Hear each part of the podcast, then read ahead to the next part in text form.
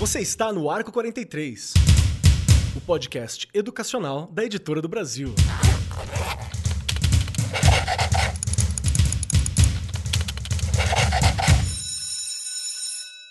Saudações, saudações para você, meu querido professor, minha querida professora, que estão neste momento nos ouvindo na segurança do seu lar, do seu carro, do seu foninho de ouvido do celular, seja lá onde você estiver, porque hoje em dia eu sei que dá para você ouvir podcast na TV, dá para você ouvir podcast na televisão, tem, dá para você ouvir podcast na geladeira.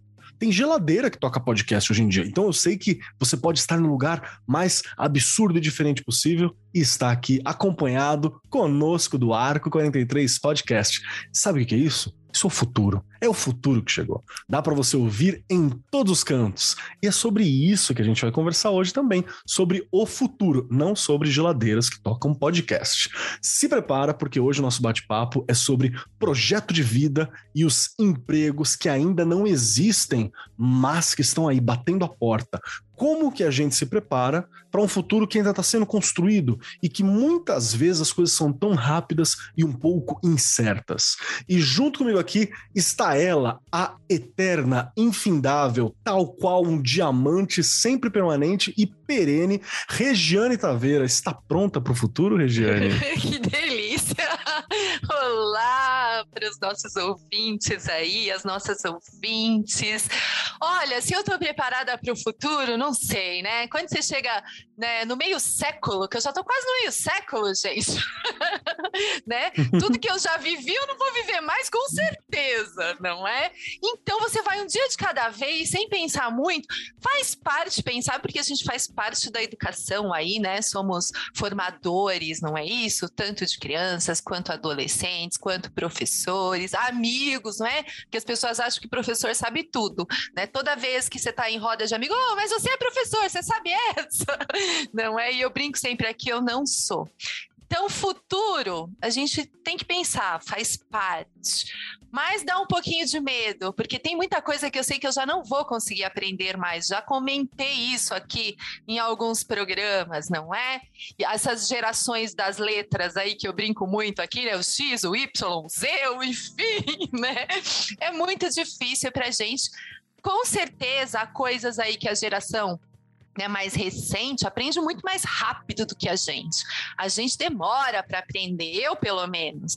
Aprendo, aprendo, mas é difícil, é um pouquinho mais difícil, não é? E faz parte, é o que eu falei, quase meio século, não é? Eu tô quase me aposentando, gente. Então, a brincadeira é viver um dia de cada vez, pensar claro no futuro, imaginar um futuro bem melhor, principalmente né, para esse Brasil todo, que eu já falei que eu não vou conseguir ver é, uma melhora na educação. Né? Isso com certeza não. Né? Porque qual é o sonho?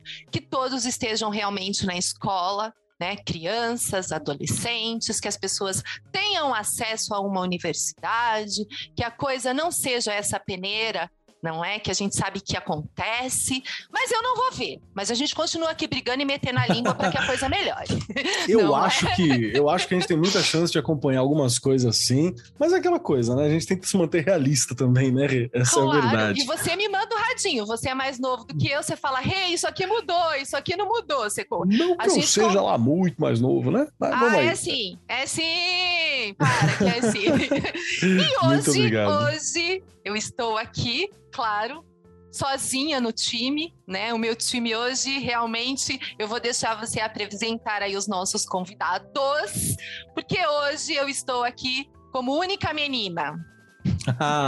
Você sabe, você terá primazia em nossos corações sempre aqui junto com a gente. E vou lembrar o seguinte: vocês sabem, queridos ouvintes, que os nossos convidados são sempre pessoas de alto garbo e elegância, envergadura intelectual, moral e conteúdo aqui. E junto comigo hoje para compor esta mesa maravilhosa, que é entender o que, está rolando, qual que é o futuro, o que, que a gente pode entender, como que o projeto de vida trabalha nessas questões todas. Temos duas pessoas incríveis Com vocês, Marcos D'Alessandro, outro Marcos entre nós aqui, né? Grande Marcos D'Alessandro, que é formado em economia pela USP, tem MBA em gestão financeira pelo IBMC ou IBMEC, é certificado no STC FDC, Kellogg School of Management e gestão estratégica de negócios na FGV, além de muitos anos, 35 ao menos, segundo o currículo que está aqui comigo, como diretor financeiro e planejamento de empresas, como CBBA, Grupo Docas, Gazeta Mercantil e Flip, além de empreendedor com startups de tecnologia de vários tipos, trabalhando na Inovativa Experience 2019, Liga Venture de 2019 e Parque Tecnológico de São José dos Campos lá em 2018. Além de tudo, junto com dois experientes sócios fundaram a A Ponte, uma empresa de recrutamento e seleção que se especializou na busca de talentos com tecnologia única de inteligência artificial. Isso é muito legal, vou confessar aqui. Seja muito bem-vindo, Marcos. Pronto a bater esse papo com a gente aqui? Obrigado, obrigado pela oportunidade. Sim, claro que sim. Beleza. A minha pergunta aqui, eu vou, vou fazer uma perguntinha bem rápida aqui para você, Marcos, agora. Tá. Que momento que você bateu o olho e falou assim: estamos no futuro. Recentemente, assim, falou, essa chamada de vídeo é uma coisa muito doida, era do Jackson é. isso, né? E a gente é. tá aqui. É. Não, eu, eu é, a história do home office, trabalhar home office foi um, foi, estamos é, no futuro. Né? A gente não imaginava que se conseguiria ter uma produtividade, a gente conseguiu. E, e graças a Deus as, as, as, as, as ferramentas estavam aí, a gente estava usando poucos, a gente precisou, elas estavam aí, estamos no futuro. Então, essa, essa sensação. muito bacana, né? Eu me sinto muito Jetson, assim, só falta aquele, aquele robozinho que já tem que vai a casa. Meu é. sonho, vou chegar nele um dia também. É, é. e junto com a gente aqui também está Vicente de Paula Zanotti Falcão, o Vicente Falcão, que é presidente do Instituto Conhecer além de ter atuado como diretor comercial e diretor pedagógico até se tornar presidente do grupo Máxima Eventos. Em sua larga experiência, ainda exerce as ocupações de professor, palestrante, escritor, consultor e mentor de palestrantes. A gente estava aqui conversando por trás um pouquinho antes de começar, justamente sobre essas questões, né? Para onde que está caminhando algumas coisas da educação. Tem mestrado e, do, e é doutorando em educação, além de possuir especializações na área de organização de congressos, eventos, gestão comercial, gestão de serviços e tecnologia educacional. Vicente, seja muito bem-vindo. Como é que você tá, meu querido? E já lanço a pergunta. Que momento que você bateu o olho e falou assim: o futuro chegou? Olá, muito obrigado pelo convite. Uma honra estar com vocês nesse timaço aqui. E né, eu fico muito feliz aí em poder contribuir um pouquinho né, dessa nesse mercado louco que vem pela frente, que estamos aí. O Keller, eu vou confessar uma coisa a você. Há basicamente três anos atrás, é, eu fui convidado para fazer um congresso já online. Eu sempre venho dos, das formações presenciais, sempre fui muito nessa coisa do presencial, de ter que abraçar as pessoas, de cumprimentar, sabe? É, olho, olho no olho, aquela coisa toda. E essa parte do digital, essa parte da videoconferência sempre foi uma coisa fria, né? Eu sempre achei frio. Ah, esse negócio não vai dar muito certo. Bem, há três anos atrás eu fui convidado para um evento Portugal, Espanha, Estados Unidos, Argentina, uma loucura, tudo online. Eu falei, gente, essa droga não vai dar certo. Caramba, isso não vai ser legal. E não estava à vontade, mas depois que eu vi que tudo fluiu muito bem, todo mundo conseguiu passar vídeo, slide, material, e eu falei, gente, peraí, peraí, peraí, peraí, peraí, peraí.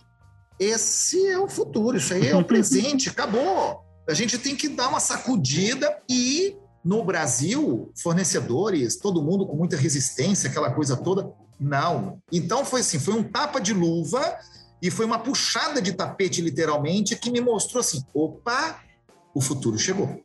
E não dá mais para ficar. E aí a gente tem que buscar ferramentas, plataformas, buscar tudo. E vou, estava nos bastidores conversando com a, a Regiane, e né, a gente conversando um pouquinho aqui sobre esse mundo da educação. Em 2020, eu lembro que eu fiz a abertura do, do, né, do, das aulas lá de Boa Vista, em Roraima, e a gente falando para o pessoal, gente, ó, vocês precisam mexer com plataformas, vocês precisam aprender né, o que, que é uma sala de aula invertida, o que, que é tecnologia, o que, que é educação, nós vamos ter que gravar, nós vamos ter que né? O professor grava, as aulas estão lá gravadas, a gente vai fazer exercício, atividade, tirar dúvida. O pessoal olhava para mim assim: você tá louco, você deve ser de outro planeta. Esse cara chegou de Marte aqui. Bem, em abril, isso virou realidade. Então, tá aí, tá aí, né? É, e é, vai, uma velocidade enorme vem pela frente aí. Por exemplo, as pessoas não querem voltar mais para as empresas. O home office é muito bom, a gente aprendeu isso. O Marcos acabou de falar né, para nós aí, o D'Alessandro, caramba, o home office chegou, sacudiu todo mundo. Nós temos hoje empresas com várias salas, com um monte de gente, com um monte de tecnologia, aquela coisa toda. Para que, que você vai para o escritório? Você tem tudo dentro de casa.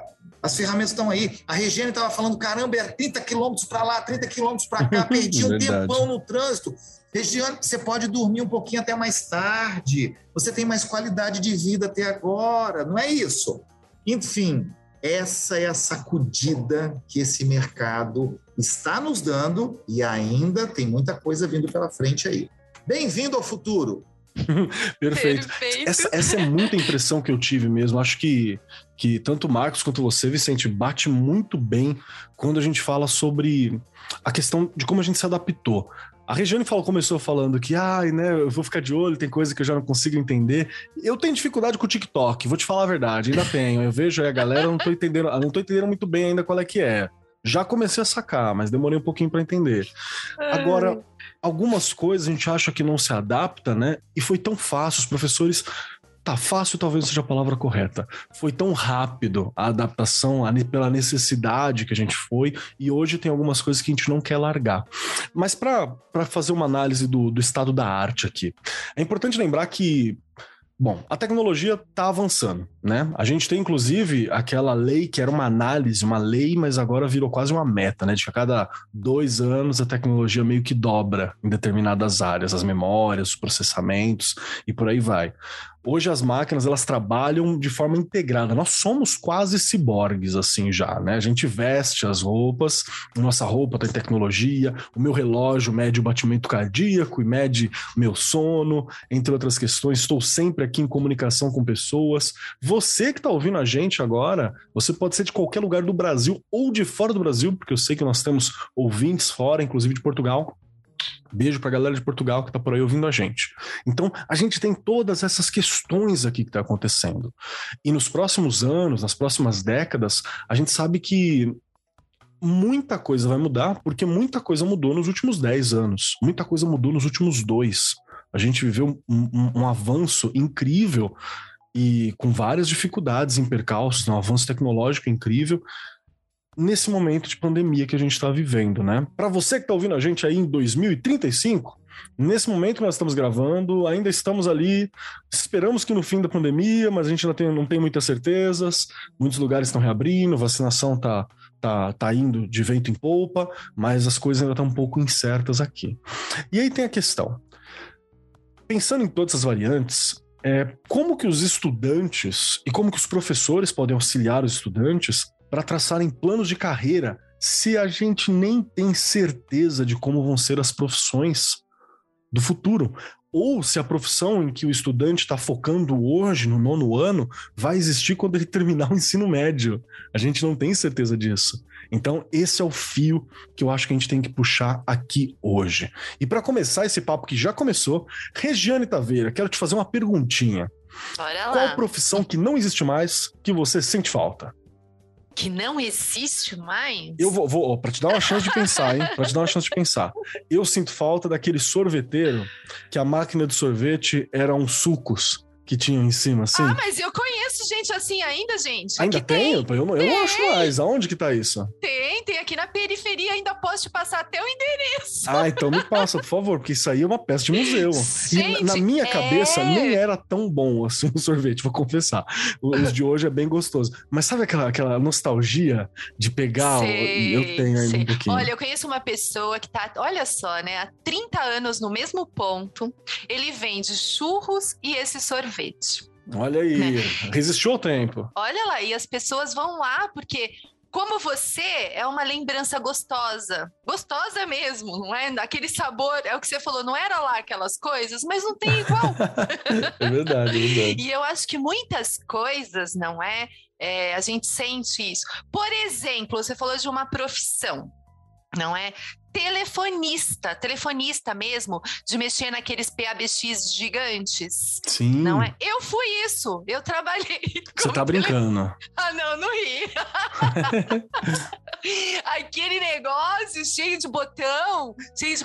Hoje você tem ali é uma coisa que, que atende, né? Tudo robotizado.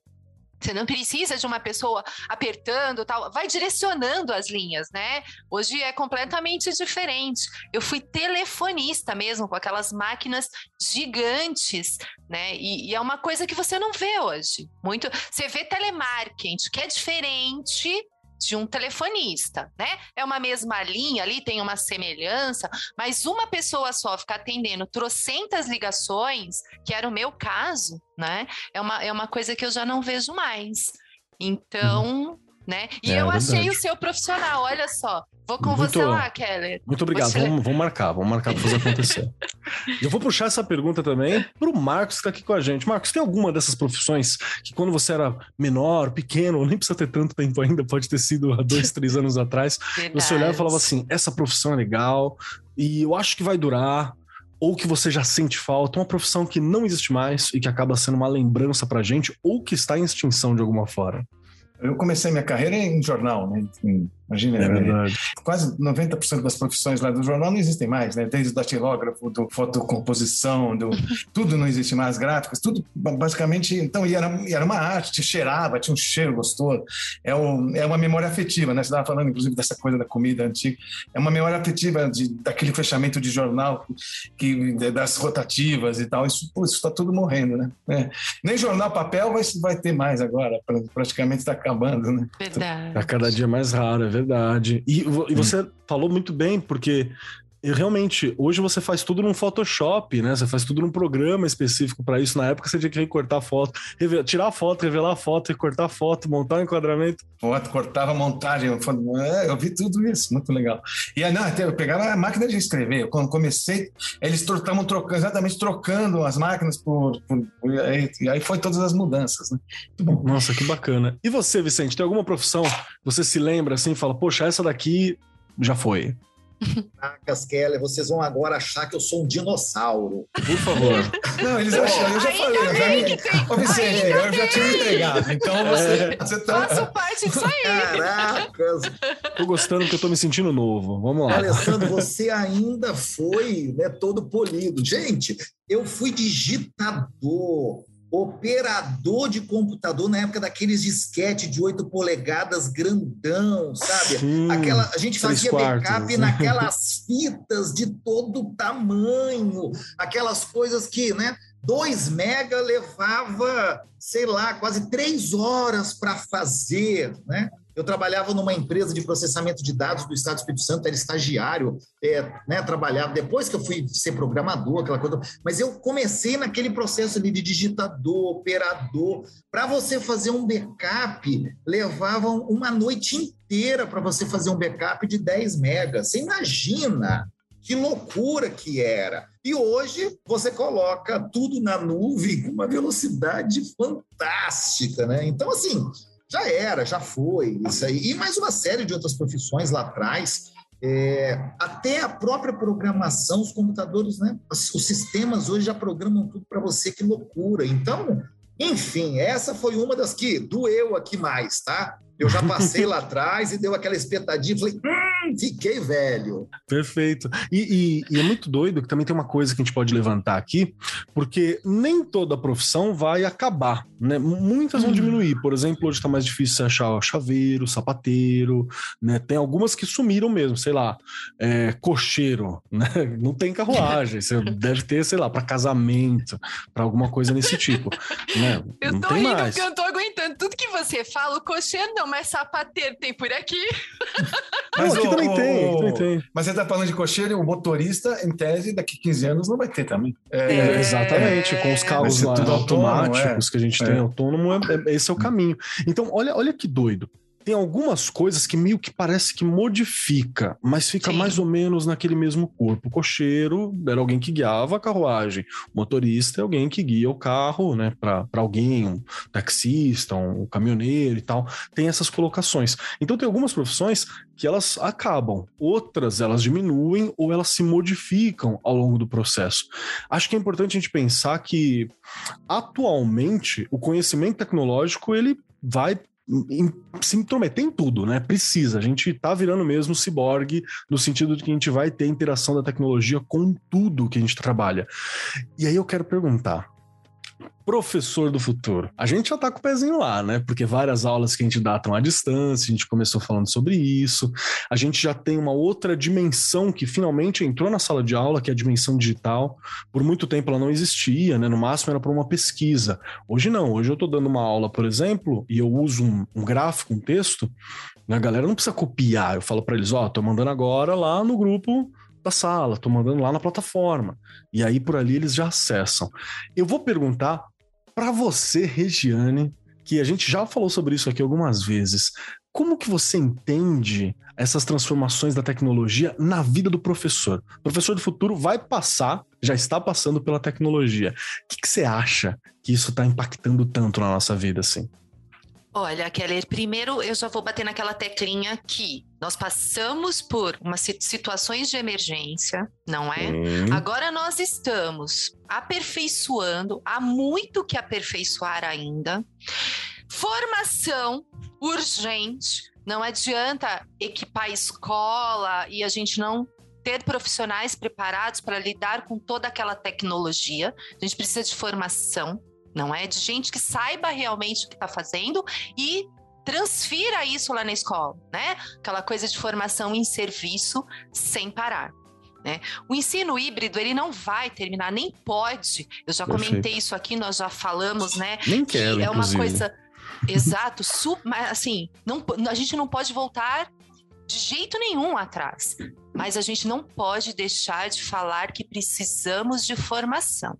E uma outra coisa, Keller, acho que você já falou, colocou aqui muito bem. A gente não está falando só do estado de São Paulo, que é um estado que a gente pode dizer que investiu, não é? Investiu na questão de material, né? E falta um pouquinho aí na formação, falta. Né? Quem sabe agora isso seja percebido e haja mais, é, como é que se diz, mais pulso mesmo para fazer fazerem boas formações aí com o pessoal. Mas se a gente for pensar no Brasil todo, a gente sabe que a gente tem lugares aí que estão bem atrás ainda, não é? E a gente precisa pensar que tem que avançar.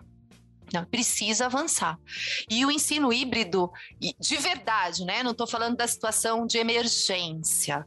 Ele é super importante, como eu comentei num programa aqui outro dia, que ele vai caminhando, na verdade, você consegue caminhar na sua velocidade.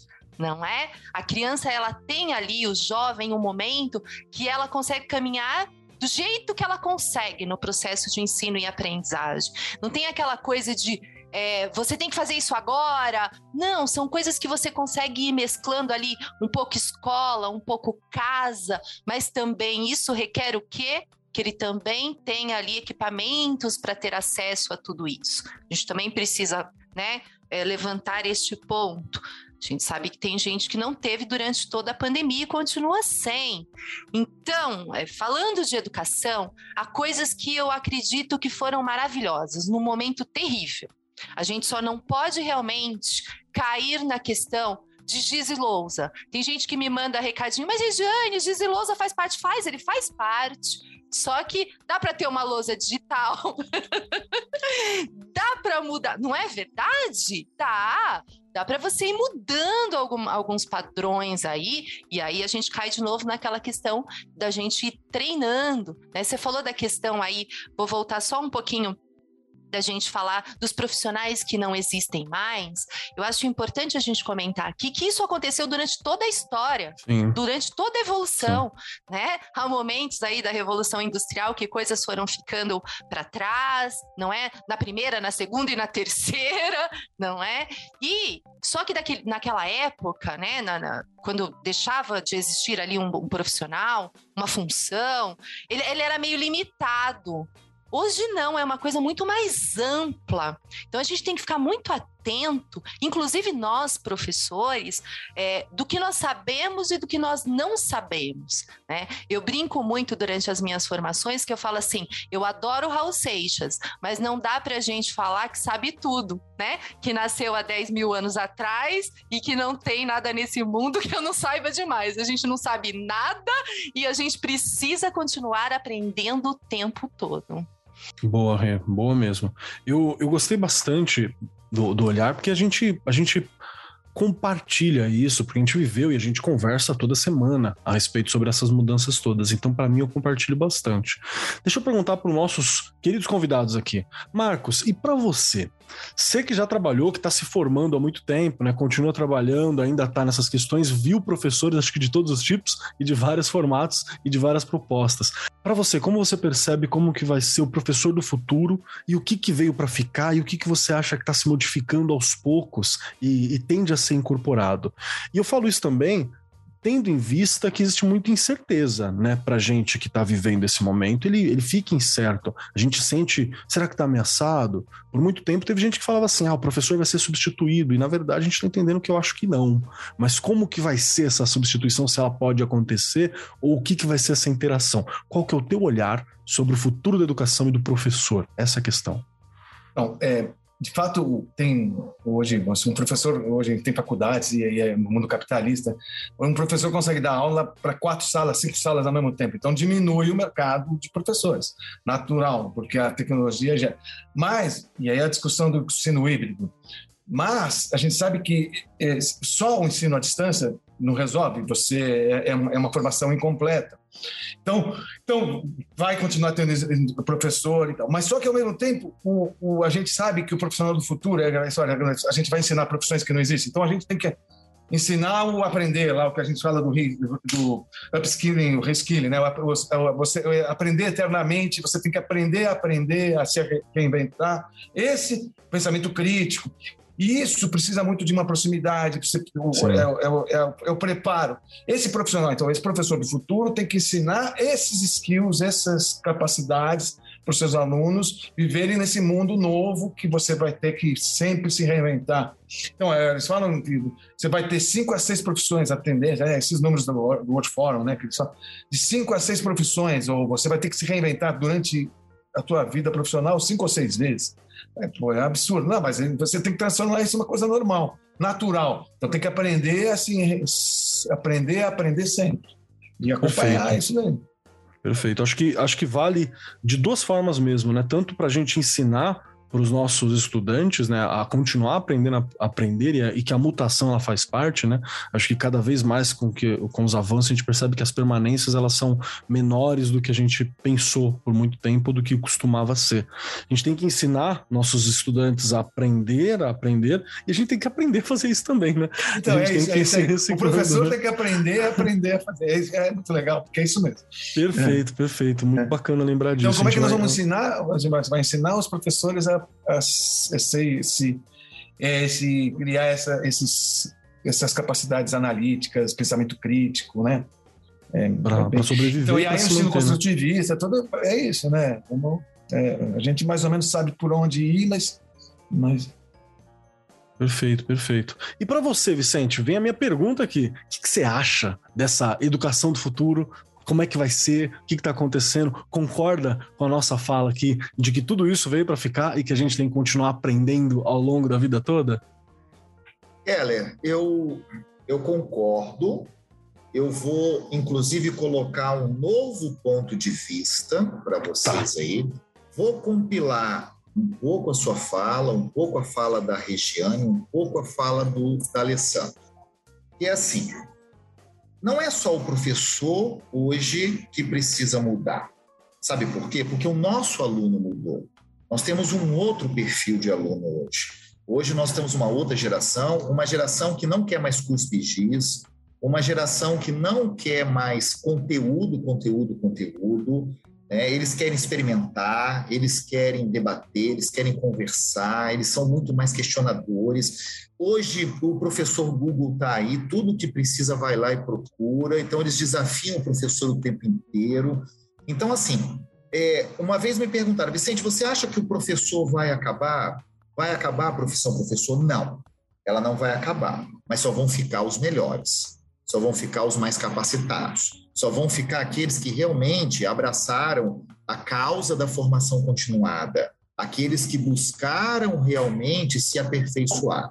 Então, hoje, é um movimento que está no Brasil inteiro. As universidades, os cursos técnicos e até mesmo algumas escolas de ensino médio, o que, que elas estão fazendo? Elas estão ficando com os melhores professores. Quais são os melhores professores? Aqueles que se né, adaptaram a essa nova tecnologia, adaptaram esse novo modelo, que trazem coisas novas para os alunos, que são questionadores, que são provocativos, que fazem os alunos pensarem. E qual é o futuro do professor? O professor vai deixar de ser basicamente aquela figura que tem muito conteúdo para ser um mentor. O futuro do professor a partir de agora, com esse toda essa revolução educacional que nós estamos tendo, ele passa a ser um mentor, aquele que vai dar o caminho. Ó, esse é o caminho, vão pesquisar, vão buscar, vão questionar. Então, conteúdo está na plataforma, conteúdo está lá gravado, conteúdo está pronto. Olha o que, que vocês fizeram nesse um ano e meio aí de gravação, gravação, conteúdo, conteúdo, conteúdo. Que tomara que a gente não vá para trás, que não sirva de caranguejo aí, que a gente não vai retroceder. Eu acho que não vai. Mas muito pelo contrário, o nosso aluno sabe que o conteúdo está na plataforma, a resolução de exercício está na plataforma. Mas ele vai buscar na figura do professor o quê? a parte de humanização, a parte da, da amizade, do carinho, sabe? De, de um ponto de vista, para onde que eu vou. Então, hoje, é, esse modelo educacional está mudando, vai mudar ainda mais. E, por exemplo, no ensino público, é, a tecnologia está chegando também. E a tecnologia está ajudando na inclusão, a tecnologia está ajudando com os alunos autistas, a tecnologia está ajudando com aqueles alunos que tinham, que têm é, alguma deficiência visual, deficiência auditiva. A tecnologia está ajudando muito esses alunos, que até então eram literalmente excluídos da escola. Hoje, esses alunos estão tão incluídos quanto os, né, os alunos que não têm deficiência, necessidade especial nenhuma. Então, esse é o novo modelo. Agora, aqueles professores que resistirem a se enquadrar nesse novo modelo educacional, esses, infelizmente, estão fadados ao fracasso, a serem excluídos do novo modelo educacional que nós temos daqui para frente, que consequentemente vai puxar novas profissões, novas tendências, novos mercados é aí que começa, digamos assim, esse novelo, o começo desse novelo, desse carretel. Tem muita coisa nova vindo pela frente que vai ser provocado por esse novo aluno e esse novo professor que está chegando no mercado de trabalho. Então, o novo professor, o novo professor que vem pela frente, não é mais o professor conteudista, é o professor mentor, é o professor que vai ajudar a encontrar novas soluções, novos mercados, novos nichos, é esse, que vai ajudar o professor, o aluno a descobrir a sua né, nova trajetória aí. Eu penso que faz todo sentido esse, essa, esse tipo de posicionamento, inclusive, se a gente pensar que no meio dessa quantidade absurda de informação, de dados que a gente está gerando a todo momento, a grande habilidade não é encontrar dados, porque a gente vai achar com facilidade. A grande habilidade é como você faz a gestão do que é dado relevante, do que não é, né, do que é útil, do que não é para esse momento.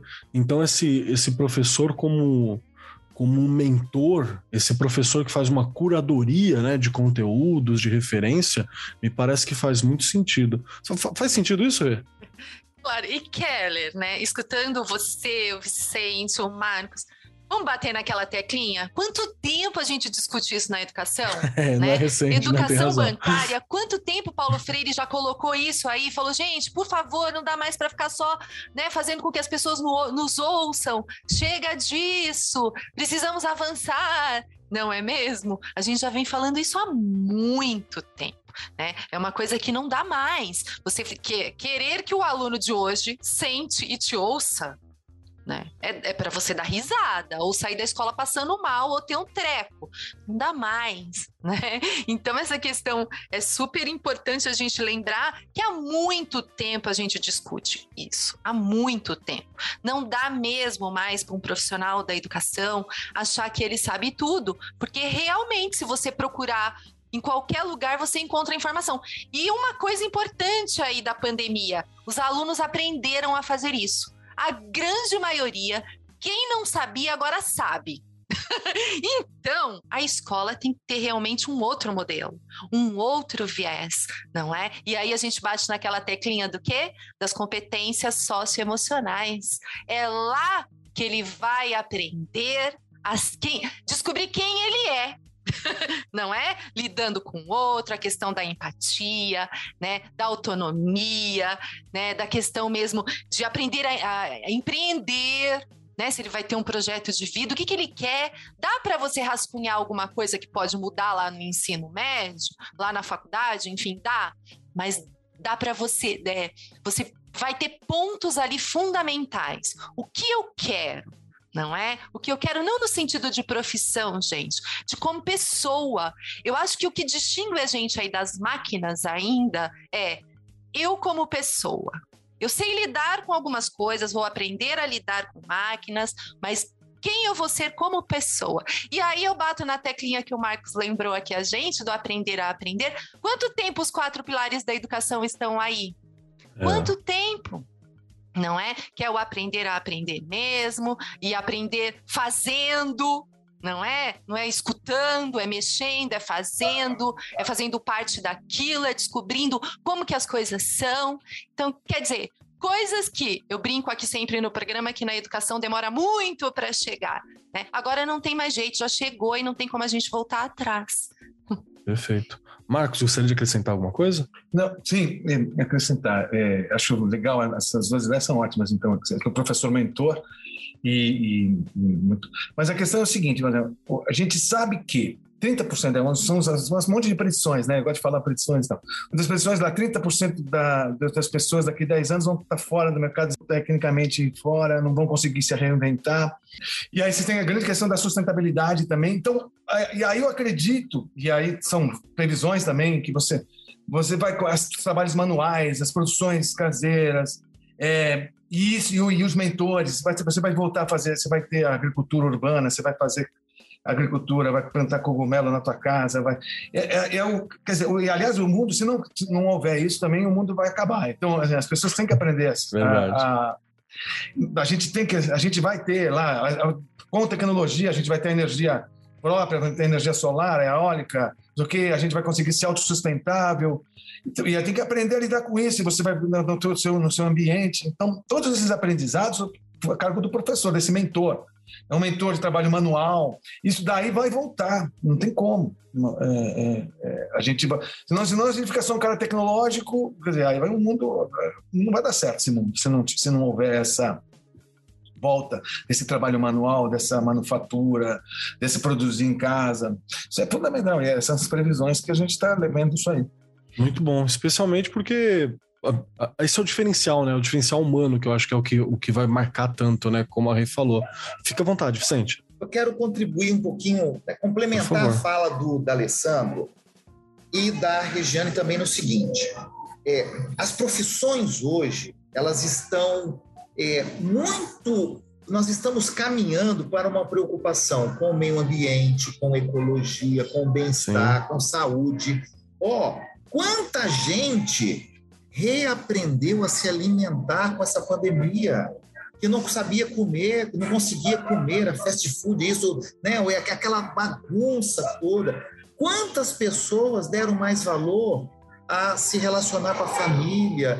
Então, assim, poxa, para que, que eu preciso perder tanto tempo para essas coisas? Quantas pessoas mudaram da cidade para o interior e estão trabalhando no interior e hoje não querem voltar para a cidade de jeito nenhum? Por qualidade o Marcos de vida, né? pode falar aí com essa questão das startups. Estão nascendo outros vales dos silícios né, no interior. Então, vários polos tecnológicos acontecendo. É, por quê? As pessoas estão querendo mais qualidade de vida, ar puro, sabe? Outra coisa, como cresceu a quantidade de hortas dentro de casa, o verde dentro de casa que não tinha. Eu mesmo não vou mentir para vocês. Hoje eu tenho salsa, cebolinha, coentro dentro da minha casa que eu não tinha no apartamento. Eu não tinha tempo. Oh, gente, que prazer você ir ali pegar uma salsa, um salsão para fazer. Gente, isso. Aí, peraí. Será que eu preciso dessa maluquice toda? Será que a gente realmente precisa? Então, esse novo modelo, esse novo mercado e as profissões daqui para frente vão dar mais valor a isso. Você quer ver uma coisa que eu conversando hoje com os alunos do ensino médio, na parte da manhã, a gente estava conversando, eles são contra, literalmente contra o petróleo, a gasolina, a diesel. Por quê? Porque a solução do nosso é a produção de energia. Olha só, as casas produzirem energia, com a sua energia abastecerem seus carros, ter uma autonomia energética. Olha, olha como que um aluno de ensino médio há cinco, seis anos atrás ia pensar nisso. São as soluções que estão chegando. Né? Professor Vicente, puxa vida, se na minha casa tiver uma captação de energia, se a gente produzir nossa própria energia, nós podemos abastecer nosso carro. A gente não precisa de abastecer no posto de gasolina. Falei, opa! Falei, caraca, a gente ainda está preocupado com carro a gasolina, diesel, a álcool, a GNV, correria para a GNV. Peraí, será que nós não estamos na contramão? Outra coisa, um monte deles falando comigo assim, professor, não quero ter carro. Para que, eu vou ter carro? É mais fácil é alugar, mais barato. É muito mais em conta alugar um carro. Eu não saio todo dia, todo final de semana. Outra coisa, como é barato um Uber, como é barato esse tipo de transporte. Ó, mudou, virou a caixinha, tem um monte de coisa, né? Os taxistas tá, estão morrendo, realmente está bravo o negócio por lá desde a gente estava falando de profissões aqui. Estão, mas por quê? Porque nunca se preocuparam a dar uma balinha, tá com carro cheiroso, tá com carro limpo, atender direito, dirigir com calma, sabe? Né? Perguntar se tá frio, se tá calor, qual a música que você quer ouvir, né? Há, dez, há cinco anos atrás, não há cinco, há três anos atrás, um taxista chegava no aeroporto de São Paulo aí, ele estava pouco se lixando da onde eu estava vindo, o que, que eu estava fazendo, se eu estava com calor, se eu estava com frio, se eu estava com fome, se o carro estava cheiroso, se não estava. Hoje eles estão preocupados, por quê? Porque senão você dá uma nota ruim, descredencia o cara. Olha que doideira. Né? Mudou. Está mudando e vai mudar mais. Tá? A exigência, os parâmetros, está tudo mudando. E é claro, né? E eu não vou, por isso que eu falo, está chegando uma nova geração jovem no mercado, nas escolas, que os pais não estão dando conta. Por quê? Porque eles estão dando banho nos pais. O pai não dá mais conta de, de, de cuidar né, de orientar. Eu, eu recebo pais o tempo inteiro, falando assim, Vicente, socorro! Meu filho cresceu, não dou conta de acompanhar. Eles estão muito à frente. Eu estou tendo que voltar para estudar, para conversar com meu filho. Yes, que legal. Aí, Jane, mudou a educação? Claro que mudou, está mudando. Mudou o perfil do aluno. Nós, professores, temos que nos né, enquadrar nesse processo. A escola está tendo que mudar. E é claro, esse novo modelo de aluno vai chegar lá na ponta também, lá com o Marcos, lá nas startups, porque eles são criativos, eles são exigentes. E outra coisa, ele vai chegar lá na startup do, né, do Delassandro. Se não tiver um ambiente legal, se ele não for confortável, se não tiver bom para ele, ele está pouco se lixando se ele vai ficar dois meses, três meses, quatro meses lá, ele não está preocupado com a carteira assinada. Ele não está preocupado com o CLT, entendeu? Ele está preocupado com ele, ele quer qualidade de vida, ele quer estar tá feliz, ele quer ganhar bem, entendeu? Mudou o parâmetro. Perfeito. Aquela coisa do chegar lá na GM, na empresa, ficar 20, 30 anos, se aposentar lá, olha. É. Já faz tempo que não existe mais, né? Esse Já tipo faz perfil, né? tempo. Né? Morreu. E hoje, para você reter esses talentos na sua organização, ó, você tem que pintar, não é só dar ticket, não é só dar plano, não é só dar equipamento, não é só não. dar uma qualidade de trabalho. Eles querem muito mais, sabe? Eles querem muito mais. Tem que dar propósito. É. Propósito, boa. É. Pode falar um pouquinho disso para gente, Alessandro? É. Posso? Não, então, é, é, é, é, essa é a minha área atual, né? Que eu estou com essa startup de recrutamento. E uh, o turnover no Brasil é o maior do mundo, é 40%, né? É impressionante como as pessoas não ficam nos, nos trabalhos. A gente, a gente até tem uma tese que se contrata mal, tem, não se vê, tem uma série de questões. Mas é, mas é mas basicamente é isso também. Como é que você segura uma pessoa? E hoje, cada vez mais, é propósito, a forma de trabalho vai mudar, isso consideravelmente, né? Esse formato, carteira assinada, isso aí tende a acabar. Então, você vai ter que dar jobs, propósitos, a gente não tem mais esse de horário, tudo vai mudar, não tem como. É, a gente vai trabalhar, muitos trabalhos vão ser trabalhos intermitentes, trabalho de uma hora, 15 minutos, vai ter de tudo, né? Então, a tecnologia, ela possibilita isso, que é muito bom, mas também tem o lado da precarização. Então, é uma discussão que, que essa história da precarização do trabalho também, dos, Uber, dos Ubers, né? é terrível. Né? Esses caras têm uma vida de mas também naturalmente isso, vão começar a criar, a criar barreiras, defesas, tudo isso eu acredito. Eu acredito muito que essas coisas vão se, vão se é, é, vão criando, vão, vão melhorar e dar uma melhorada nisso. Mas é a experiência. Perfeito, porque é o que está acontecendo. E até é importante lembrar que é a história do, do, do, dos conflitos sociais que a gente tem sempre. Né? É, a dinâmica histórica. É. Exato. A Regiane levantou logo no começo sobre revoluções industriais, né? Que ela falou. Primeira revolução industrial, quando surgiu as primeiras máquinas, a gente teve os movimentos ludistas, né? Que destruíam as máquinas, é, tentando parar um determinado progresso, que a gente sabe que não tem como, não é essa a questão. É uma questão estrutural, né? Depois você teve as lutas por direitos e por aí vai. Então é uma questão, é uma questão histórica. E eu, eu acho que tem uma coisa importante que eu vou falar com um professor de história aqui.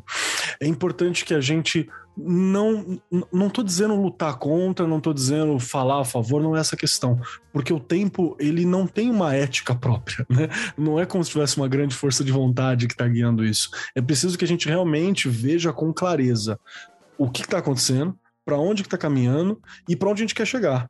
Né? O mundo perfeito é aquele que esses três se encontram. Né? Isso uhum. não é normal.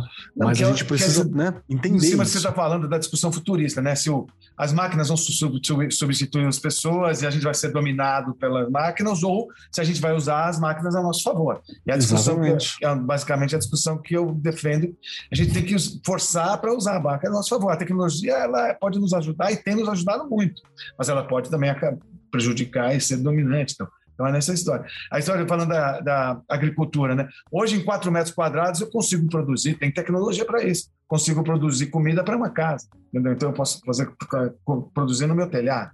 E é maravilhoso isso, entendeu? Então, pô, vamos usar a nosso favor. E aí, eu, e aí eu quero puxar a questão do aluno. Regiane, agora eu quero puxar para o estudante também nessa questão quantos estudantes você já não conheceu, já não passou para você, que ele tinha uma ideia bem, bem fechadinha do que gostaria da vida, né? Por exemplo, vou fazer, vou sair daqui, vou fazer um cursinho, vou depois do cursinho eu vou fazer tal coisa, aí eu vou entrar, vou fazer o ENEM, aí eu vou entrar em tal lugar, eu vou fazer isso, e aquela coisa bem estruturada. Só que a vida, a vida não é assim, né? E a vida está cada vez menos assim estruturada, seguindo o nosso roteiro.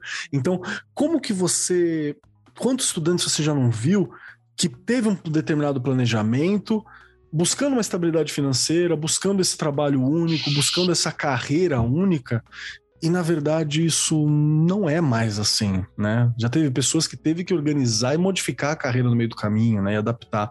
Como foi o teu olhar ao lidar com essas pessoas? Reorganizar tudo. Eu passei por esse processo, não é? Eu sempre brinco aqui e falo: quem diria que um dia eu ia estar numa TV fazendo ao vivo, dando aula para o estado inteiro? Gravando então, podcast? Gravando podcast, e, e aí você olha e você, você fala: eu preciso, é, gravando podcast, aí olha, eu vou aí ao parênteses, Keller, você me ajuda muito. Estamos né? aqui para isso. Isso eu não posso negar. Mas eu gosto de falar, então isso faz parte aí, né? Só que assim, olhando, eu, e eu vou te dar um, um, um exemplo muito que está muito próximo de mim. Escutando o Marcos falar agora, Vicente, você, quem me veio à cabeça? Minha filha, né? Que vai fazer 21 Verdade. anos, acabou de mudar um curso da faculdade, faltava um ano para terminar, e ela falou: não quero, não gosto disso. né? E eu sabia desde o começo que ela não gostava, mas mãe é aquela coisa, né? Mãe das antigas, não, termina isso daí, faz isso daí. Né? Fica com uma profissão, mas não é assim que eles pensam. Né? E ela foi fazer uma coisa que ela gosta. Inclusive, ouvindo agora aqui, ela nem está registrada, ela não quis registro. Ela disse assim: não preciso. eu quero trabalhar, eu vou, ela vai trabalhar lá o número de horas que ela tem que trabalhar, mas ela não quis, porque aí ela ganha mais. Né? Tem toda uma parte que eles pensam que não é o jeito que a gente pensava. E ela também, tão nova, já teve que pensar num outro plano, né? Vinha pensando numa carreira e teve que mudar tudo. Eu acho que a grande delícia dessa geração é justamente isso, eles não têm medo. Eles falam assim: não, vai dar certo. Não é? Faz parte quebrar a cabeça? Faz. Claro, eu vi claro. muitos alunos, você comentando agora, eu tenho alunos que hoje têm 30 e poucos anos aí, não é? Beirando os 40 já devem estar, vamos dizer assim. Eu vi alunos que tiveram que realmente mudar né? Mas não por conta agora da pandemia, foi bem antes, porque na verdade há profissionais que não procuram se aperfeiçoar, gente. E não tem como. Em qualquer área você tem que ir se aperfeiçoando o tempo todo, porque as mudanças, as transformações, elas ocorrem muito rápido. E aí se você fez aquele plano certinho, vou fazer isso, isso, isso, e dá errado, a pessoa fica tão, né, decepcionada que ela não consegue se, se reorganizar e aí acaba não dando certo e precisa, na verdade, voltar. Tá o tempo inteiro em formação, não é? Eu tive muitos alunos. Só que assim, você como eu, a gente trabalha numa situação mais periférica da cidade, né? E eu vi muito, e aí ainda vejo, né, na verdade, essas questões de trabalhos realmente é, que eles não sonham muito, né? Não é aquela coisa de ser médico, de ser é, advogado, de ser... não é isso. Né? Meu pai faz isso, eu vou aprender a fazer isso. Então a gente, eu vejo muito e eles acabaram dando certo. Eu passei esses dias numa oficina que era de um aluno, que é um, o aluno é, foi meu aluno, não é? O pai era mecânico e só que assim ele deu um boom na oficina. A oficina é, não é mais aquela mesma oficina naquele nada. formato. Nada, é aquela oficina já com um olhar de uma geração diferente, né? Verdade. Então ele vive lotado. Isso são as questões das transformações, das adaptações em todas as profissões. Não é uma só. Né? Deixa eu puxar uma questão para você, Vicente. Nisso que a Regiane está falando, ela falou de um ponto que eu acho que é muito importante. E que, bom, futuro, ele, a gente está caminhando, a gente está começando uma discussão de que futuro que a gente quer viver. Né? Por muito tempo a gente só viveu e, e, foi indo, e poucas pessoas definiam a respeito desse futuro. Hoje em dia, com o colapso né, do meio ambiente, com várias outras preocupações que a gente está encaminhando, como o Marcos do Alessandro já apontou aqui, como você também apontou muito bem, Vicente, e como a Regiane também já falou aqui com a gente hoje, a gente começa a querer construir um amanhã diferente, né? E tudo que a gente constrói é inseguro, é incerto, porque a gente está construindo, o caminho não está mapeado. Né? Na, na verdade, o que está acontecendo é que geração após geração, a gente está cada vez mais sendo pessoas com o facão na mão, abrindo o, o, o futuro do que está lá. E o professor é quem vai capacitar as próximas pessoas que vão abrir esse futuro né, com o facão na mão lá, mata dentro. E ela pontuou uma questão que eu acho que é muito importante. É, eu conheci muitas pessoas que tropeçaram e às vezes você leva um tropeço e o tropeço ele é muito intenso na vida. Um desemprego é uma coisa que marca muito alguém. Né? Se você pega umas gerações um pouco mais antigas que a gente, por exemplo, você ficar desempregado era uma vergonha, né? Você era vagabundo, tem que trabalhar, o trabalho definia muito outros aspectos da vida, né? Além do propósito, assim, era uma questão social, uma posição e por aí vai. Então, ter força para se reorganizar, ter força para ter resiliência para passar por essas questões é, é difícil. Né, você, a queda é uma coisa muito forte para marcar. Na minha geração isso já diminuiu bem. Na geração de vocês já diminuiu bem porque a gente entendeu que não necessariamente o trabalho que a gente vai começar é o trabalho que a gente vai terminar e que nada se perde, né? Aquilo que eu aprendi no primeiro trabalho eu vou continuar usando ao longo deles muito provavelmente. Então nada é, é por acaso, né? Como dizia o poeta, tudo vale a pena se, se a vida é pequena, né? Como a gente vai. É importante eu ensinar como cair, como levantar, você acha que isso bate naquelas questões socioemocionais que a gente tem? É um foco professor? Como, como é importante para o estudante isso? Porque me parece que haverão percalços, né?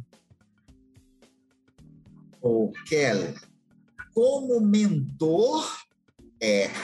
Se você tem um professor mentor com essa visão, com essa linha, com essa preocupação, sim, Se você tem um professor conteudista que não liga para o aluno, não está nem aí. Se você é aquele aluno, aquele professor que só olha para quem está pertinho de você ali nas primeiras filas, né? O, da metade para trás não interessa.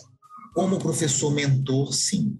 Eu ainda vou é, colocar mais querosene nessa fogueira aí. Opa! É, sua e que a Regiane começou, que é o seguinte: como que você fala para um pai que, o, que, que tem uma construtora renomada, maravilhosa, que fatura milhões por ano, que o filho fez engenharia, que o filho dele não quer ser não quer seguir aquela carreira, não quer seguir a empresa, que ele quer ser dono de restaurante, porque o que ele ama fazer na vida, ele é chefe de cozinha, ele adora. Como que você quebra, como é que você destrói esse paradigma na família? Não é louco? Entendeu? Então, Difícil. é assim, como que você pega um, uma família de médicos que o avô é médico, o pai é médico, a mãe é médico, que o, o pai faz de tudo para que os filhos sejam médicos, e no meio do caminho, aquele filho lá no sexto ano de medicina, que passou lá nas primeiras vagas da Universidade Federal, barra pesada, fala assim: eu quero virar é, digital influencer. E ganha youtuber, né? Que virou emprego, né? Hoje em dia. Que virou emprego, né? Entendeu? E como que você coloca na cabeça daquele pai, daquela mãe, como assim meu filho está faturando mais do que eu sem terminar a faculdade, virando digital? Não, não é possível, é loucura isso, é. entendeu? Né? Então, assim, como que fica o papel do professor para orientar esse aluno? Como que fica a escola, a faculdade para orientar essa família? O pessoal pira, é doideira, é maluquice. Isso, esse é o novo contexto que está chegando por aí. Um dia desse, um pai chegou para mim e falou assim: professor, pelo amor de Deus, me ajuda. É, eu sou advogado, o meu avô dele é juiz, o outro é desembargador.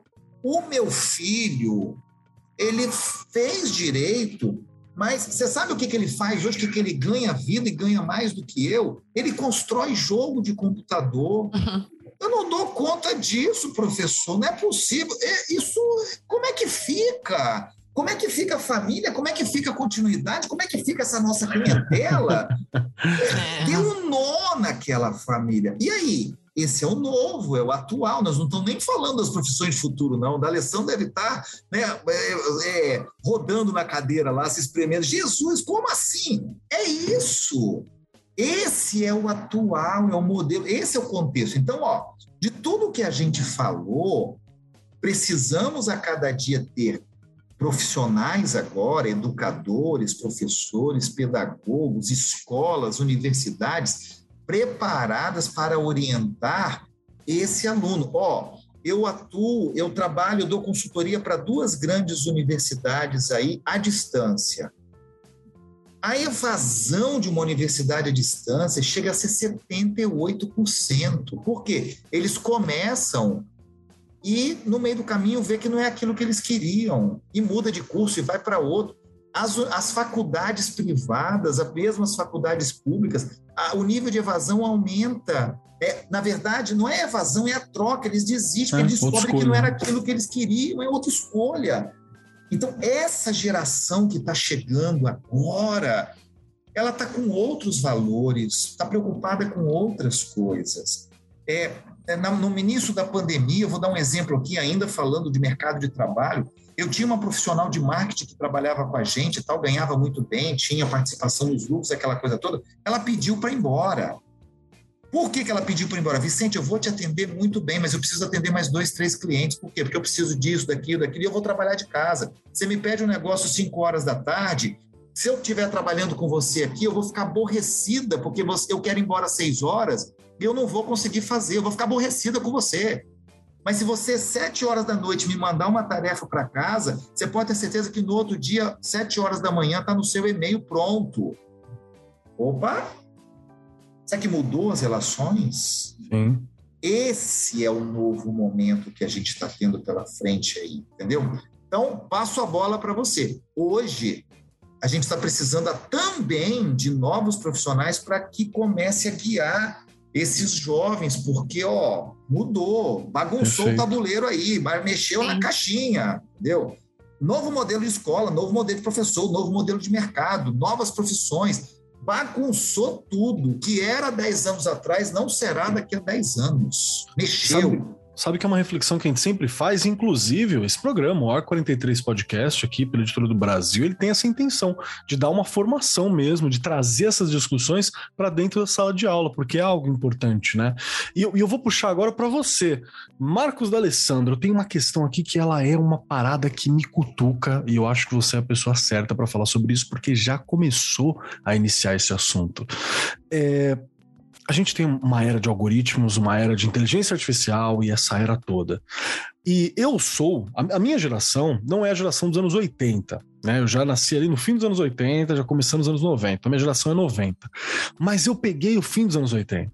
E a galera dos anos 80 tem um medo das máquinas. Né?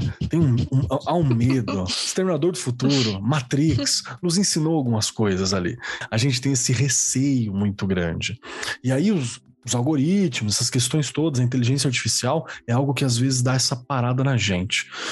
E tenho medo de que tudo possa ser substituído pelas máquinas, pelas inteligências artificiais, que os professores, os aplicativos de educação vão substituir professores. Sempre teve esse receio. Eu acho que com a pandemia a gente entendeu que não é bem isso. Né? Na verdade, está distante disso, ainda precisa desse toque humano.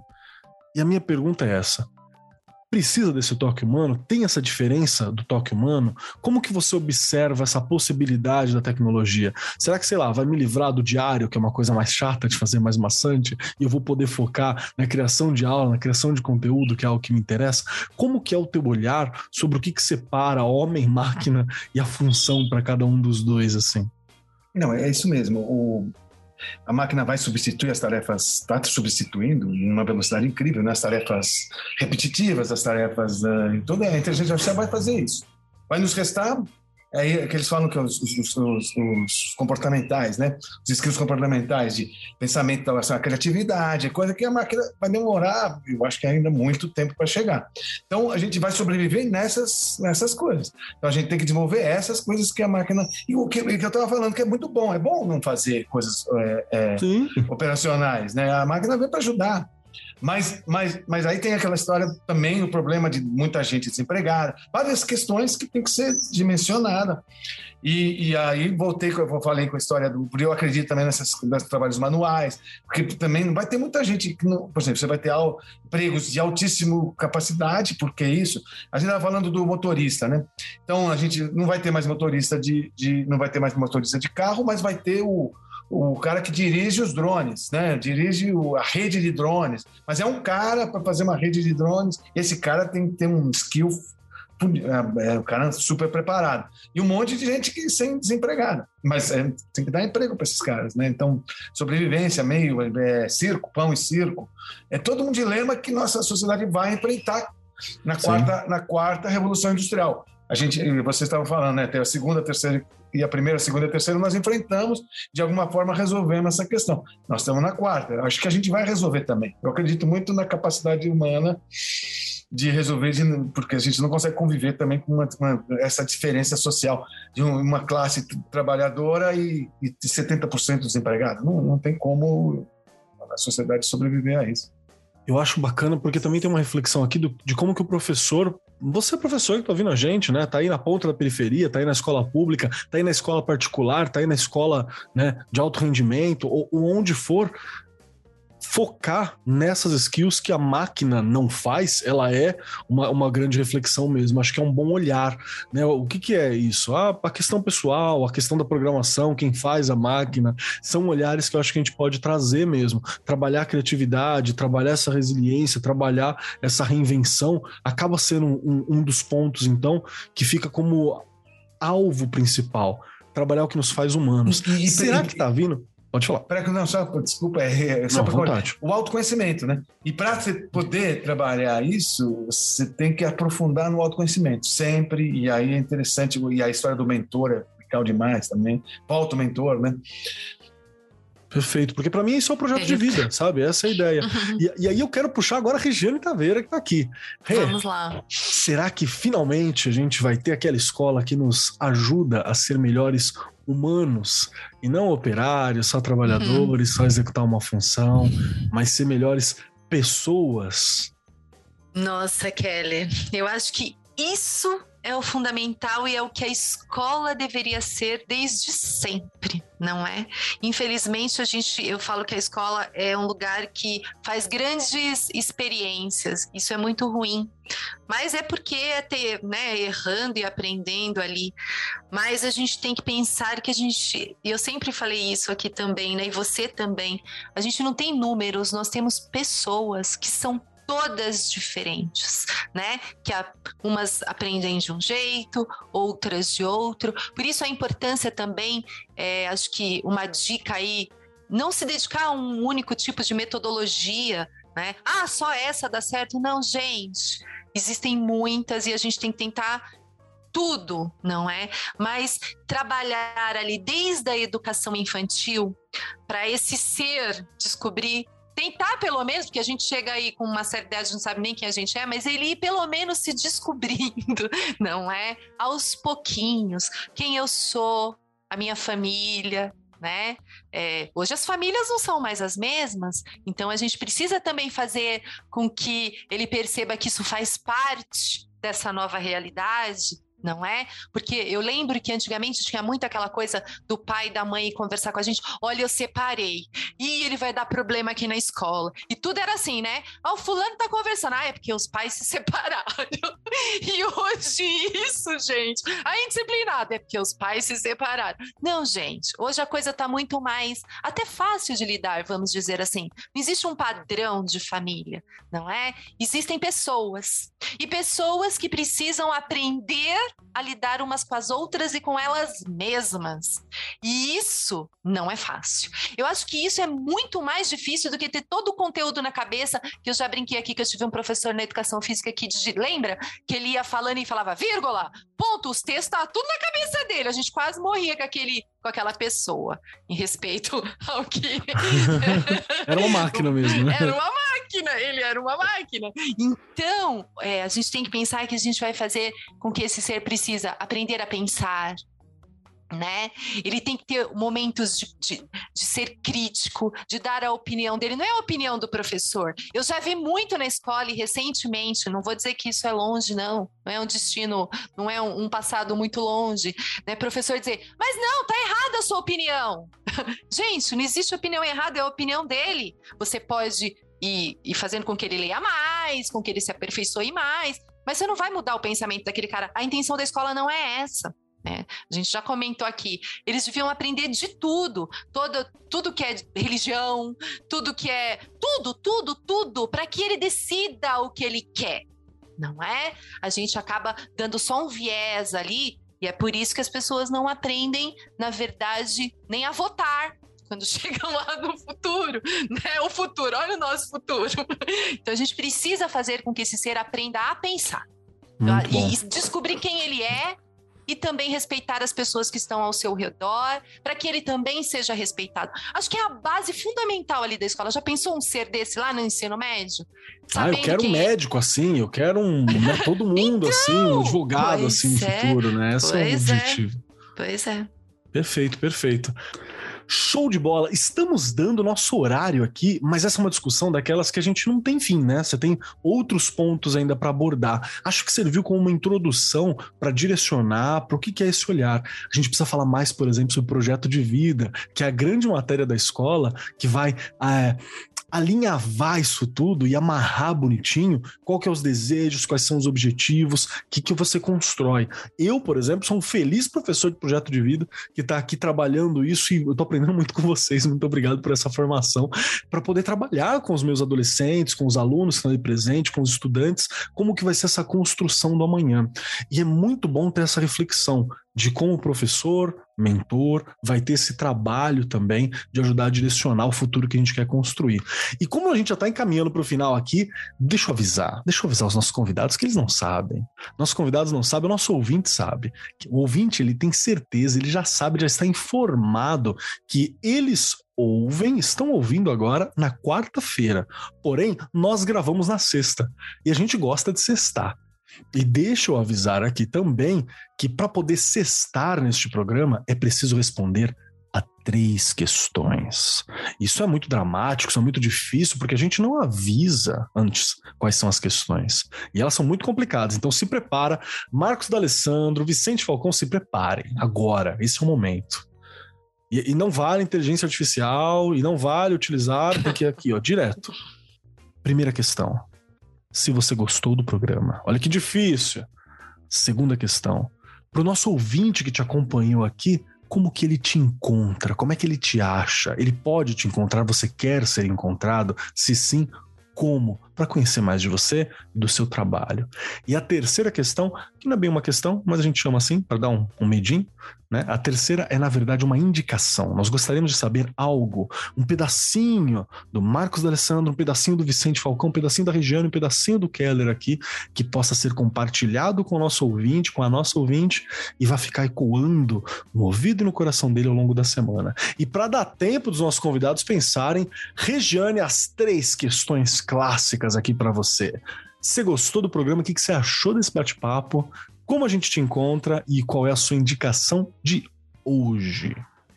Bora lá, eu adorei, eu nem vi a hora passar. Quando você falou, nossa, já estamos, eu falei, Deus! Passou muito rápido. Acho que a gente tem que realmente voltar a falar sobre isso. Acho que é um assunto que não, no momento não tem fim não é? Até porque realmente são coisas que a gente está falando, mas amanhã pode mudar tudo.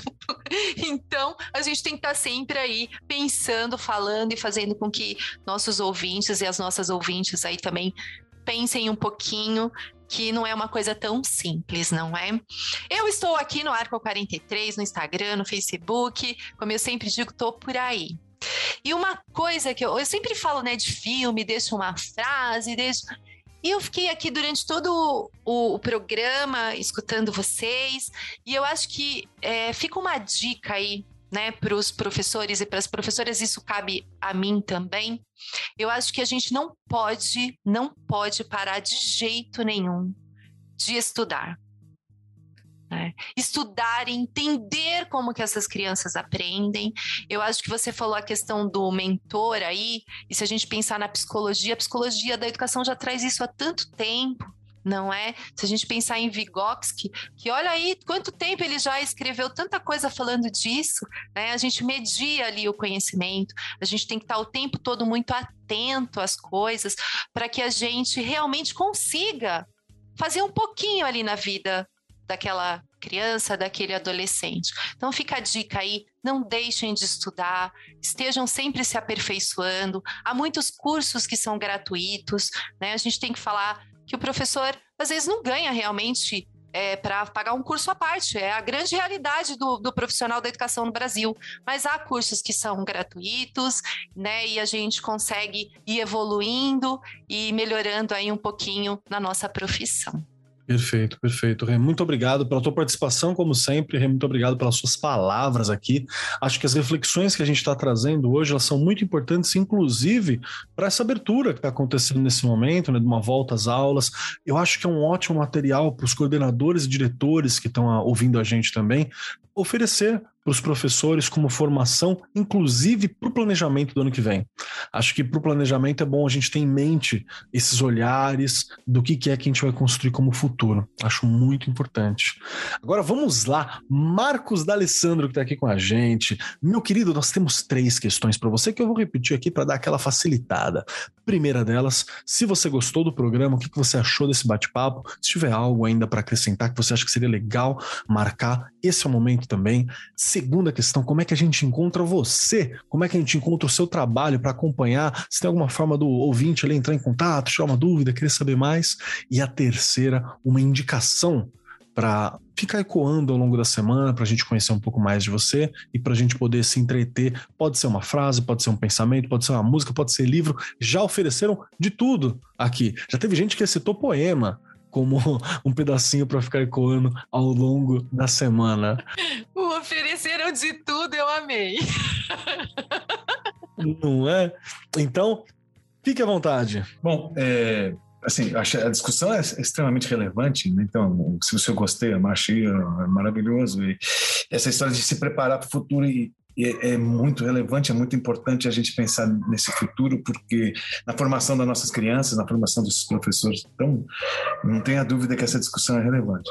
Ah, me acham, como eu falei, estou no LinkedIn, estou no Facebook, mas também eu tenho a minha empresa, que é a, a Ponte, www.aponte.com.br, então, e lá também você vai conseguir entrar em contato com a gente e ver nosso trabalho. E, e a reflexão aí, a dica, é, eu acho que é da palavra do autoconhecimento. Né? O, o, tudo parte do autoconhecimento. A gente sabe os skills. Se você, vai, se você pesquisar na internet, você vai achar quais são os, os skills do futuro. Sim, mas para você chegar lá, como é que você como é que você aprende a ser? Você tem que se autoconhecer, ver onde você está bem, onde você está mal, e buscar esses, esses comportamentos, esses, esse espírito crítico, e, e é assim importante. Então, é o autoconhecimento, é a minha dica. Muito bom. Muito obrigado, Marcos. Obrigado pelo seu tempo, obrigado pelas palavras, obrigado por estar aqui somando com a gente, trazendo esse olhar que ele é tão específico também. Né? Tem um olhar bem técnico que eu não tinha pensado. Por exemplo, quando vocês falaram das casas, eu falei, mano, esse é o futuro que eu quero. Assim, eu quero é, ter energia em casa, eu quero pegar comida. Eu não tinha parado para pensar nessas questões. Então, tem, tem, tem uma formação aqui, tem um olhar que ele é muito específico, que me agregou muito e tenho certeza que vai agregar para o nosso ouvinte também. Muito obrigado, meu querido, de verdade. E vamos lá, Vicente Falcão, meu querido Vicente, temos aqui, temos aqui questões polêmicas, as três questões. Primeira, se você gostou do programa, o que você achou desse bate-papo. Segunda, como que a gente encontra o Vicente? Quero ouvir mais, quero saber mais, aonde que eu te acho? E a terceira, o que você vai deixar aqui ecoando com a gente ao longo da semana? Olha, eu só tenho que agradecer a participação, gostei muito, inclusive precisando é só chamar. A educação é minha bandeira. Então, os assuntos que vocês tiverem aqui, se é para quebrar o pau, se não é, se é para lá, para cá, pode chamar, Regiane, pode chamar, né? Que eu não corro da raia, não, entendeu? Tem uns assuntos polêmicos que eu taco o cara querosene na fogueira mesmo, entendeu? Ó, Amei, adorei, foi ótimo. Eu, vocês podem me achar, o lugar mais fácil de achar o Vicente Falcão é no meu Instagram, vicente.falcão. Lá tem livros, lá tem material, lá tem os nossos eventos, tem as nossas lives, tem um monte de coisa bacana, programas, tá? tem um monte de coisa lá, vocês podem ficar com a gente, nos acompanhar e pelo Instagram, eu converso com todo mundo, falo com todo mundo, não tem hora, não tem dia, é bem fácil, tá bom? Bem, a mensagem que eu quero deixar para os jovens, para os professores, para os empreendedores, para todo mundo que está aqui. É o que eu falo o tempo inteiro com os, os alunos que me procuram. Não desista dos seus sonhos. Não deixe que ninguém delete, não deixe que ninguém quebre, que ninguém destrua. Se você né, confia, se você quer fazer algo, lute por aquilo, vai, vai ser feliz. Isso é que importa. Não deixe que ninguém destrua o que você quer para você. E é claro, a gente tem que buscar, tem que formação, tem que buscar os caminhos, tem que buscar os mentores certos, tem que buscar aquelas pessoas que vão te ajudar. Quando você tem um mentor, quando você tem uma pessoa boa que está com você, ele tira você de uma areia movediça e coloca você num monte, num lugar legal, sabe, num lugar sem conflito, sem perigo. É isso que o mentor faz. Então, professores, para vocês, eu deixo a mensagem: seja o mentor dos seus alunos. Para os alunos, para os empreendedores, para os professores que estão aqui meio sem saber, porque tem muito professor também que está meio perdido no meio desse tiroteio. Não desista dos seus sonhos. Vá, siga. Não deixe que ninguém delete, que ninguém mate um sonho que você tem. Às vezes é esse sonho que vai fazer você ser feliz. Essa é a mensagem que eu deixo para vocês. Agradeço imensamente a participação com essas feras aqui. Obrigado, Regiane. Obrigado, Delassando. Muito obrigado, Keller. Olha, e, e eu estou à disposição. Precisando é só chamar. Show de bola. Eu, agradeço também com essa mesma, ah, com essa mesma caloricidade aí, né? Valeu mesmo. E só para concluir aqui, dá licença que é a minha vez. Eu também quero cestar, tem que ter essa autorização. Então, quero dizer que eu adorei o bate-papo. Eu dou aula de projeto de vida também, eu estou aí trabalhando na área de projeto de vida, minha formação em filosofia e história, e eu acho o projeto de vida algo tão essencial, mas tão importante tão importante e que eu queria ter. Às vezes eu tenho vontade de voltar para o ensino médio só para ter refletido sobre essas questões que às vezes é tão difícil para a gente descobrir sozinho e saber que tem a possibilidade de trabalhar com projeto de vida estudantes, adolescentes é algo que eu acho muito incrível e eu tenho muita fé nessa próxima geração que a gente vai construir com essa reflexão de autoconhecimento, de, de trabalho próprio, de olhar para si próprio ao longo do tempo. Então eu adorei e eu agradeço muito porque essa discussão discussão é algo que me toca bastante me toca bastante, porque eu pensava em ser uma coisa, me tornei outra, virei professor, me encontrei como professor, me virei podcaster, apresento coisas, a gente conversa. Então, não é mais aquela questão única mesmo, e isso é bom, porque para mim me trouxe experiências incríveis de estar, por exemplo, aqui batendo papo com vocês e ter essa pessoa incrível que está ouvindo a gente nesse momento, ouvindo a gente.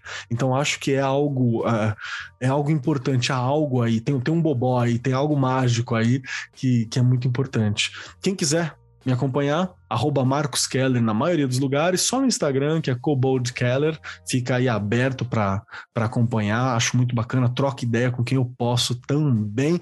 Estamos aqui todas as semanas batendo papo sobre educação no Ar 43 Podcast. E o que, que eu gostaria de deixar? Eu quero convidar, já, acho que eu já fiz esse convite, hein, mas vou fazer de novo. Quero convidar você que está ouvindo a gente a ouvir, a ler e a consumir, assistir ficção científica.